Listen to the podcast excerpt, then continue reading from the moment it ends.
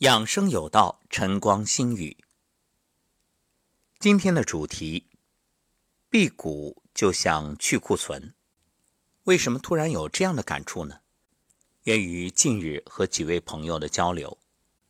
上海的宗任老师前几天啊，分享了一堂课，叫做“存量时代的创业机会”。他分析了现在的经济形势。从增量时代到存量时代，所以大家会感觉好像突然之间这生意不是那么好做了，或者说这生意越来越难做。因此要有一带一路，要走出去，要寻找更多的机会，同时呢还要考虑拉动内需。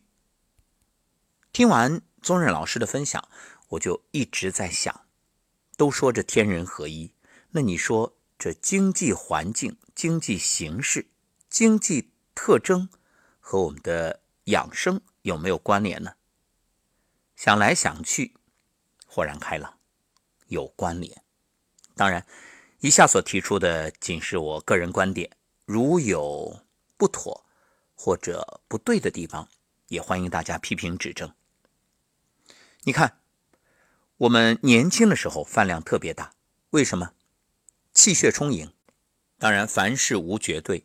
如果脾胃不好的人，消化代谢能力包括吸收能力不好，那他就有心无力，饭量不可能大。这是不是特别像前些年的中国经济？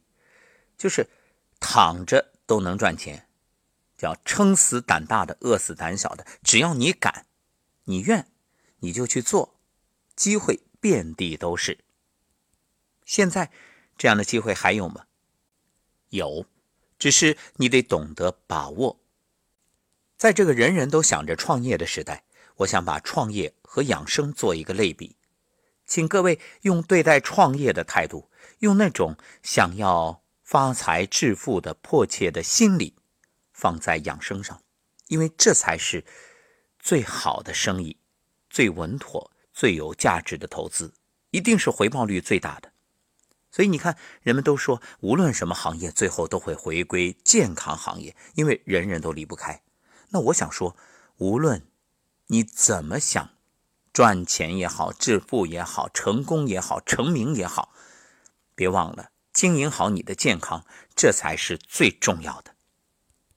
多少人拿着健康换取金钱，甚至。不惜搏命，你看，长期熬夜的人，还有每天很少休息的人，殚精竭虑的人，压力过大的人，等等等等，诸如此类，这都在做亏本的买卖。前面我们说辟谷就像去库存，那我想问问各位，如果你是一位企业主，那你现在明显的。在这样一个存量时代，你市场需求不足，动力不够，你已经有大量的库存了，你还会去生产吗？你还进原材料吗？很难吧。这个时候你要想的很可能是裁员、停产，然后呢，想尽一切办法去库存。对呀，你看这和辟谷。不是一样一样的吗？辟谷就是我不再增加新的这种原材料，我想着把身体体内胃里或者说我其他部位储存的这些，你说是产品也好，原材料也好，我把它都调动起来，然后给它消化掉。这就是从糖代谢。转化为脂代谢，你看人体的糖代谢、蛋白质代谢和脂肪代谢嘛，三大代谢。哎，那脂肪作为后备能源，也可以理解为一种原材料。那我现在把它都用上，消耗掉，来满足身体的需要。为什么？因为一切都有代价，一切都要成本。所以年轻的时候，我们之所以狼吞虎咽都没问题，身体都承受得住。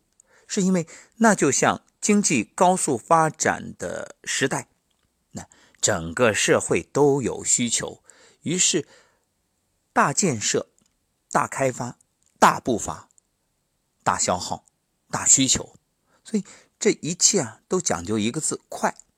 你看年轻人做什么都是快，风风火火、雷厉风行、气血充盈，整个人是属于一种龙精虎猛的状态。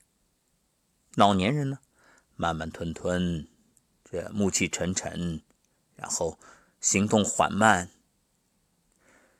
当然了，我们追求的是到了老年时代依然有年轻人的状态。所以，从经济来讲，我们希望的是接下来这样一个存量时代，那依然我们可以有办法，无论是走出去“一带一路”，还是在国内拉动内需，都能够帮助平稳的过渡。但是有一个前提，进入老龄化社会，这个社会整个的动力不足，需求不够，因为年轻人太少，这人口红利啊，确实堪忧。好，咱们不扯远了啊。关于经济方面，我是小白，生怕说多了露怯。我还说到我所喜欢的这个养生方面。对大家来讲，古人早就说了：“食饮有节，起居有常，不忘坐牢。”你看，我们常常是什么？是满足欲望。饥饿两个字，饥是身体需求，饿是心理满足、心理需要。很多人明明不饥，却总是会饿，为什么呢？因为你总是动心动念，总是有欲望，所以古人讲不饥不食就是这个道理。明明身体不要，你还得不断的吸收，但是你吸收这些，你以为去了哪儿？它没有一个合理的代谢通道，日积月累就变成了身体的负担，它就是垃圾呀。所以垃圾是什么？垃圾是放错了地方的宝贝，但前提得是你懂得运用，你会把它利用起来，它就是宝；你不会利用，它就是累赘。就是多余的，就是垃圾，甚至是毒素，对于身体也是一样。所以特别提醒各位年轻的父母，还有年轻父母的父母，对于孩子，无论他是儿子、女儿还是孙子、孙女，千万不要过度关切。我们前面说了，这已经是存量时代了。什么意思？就是在我小时候，现在已经很兴奋了，因为马上过年有好吃的了。现在还兴奋吗？很难。为什么？因为物质极大丰富，所以我们对于物质的这种欲望越来越小，也越来越少。因此，在这个时候，你会发现，对于很多人来讲，以前朋友请吃饭那是兴冲冲的赴宴，大快朵颐，打打牙祭。现在，哎，不是好关系，不是特别亲密的朋友，那能推就推，能不去就不去。找个借口，宁愿在家里喝点粥啊，很舒服。好，关于这个话题，我们下一期接着聊。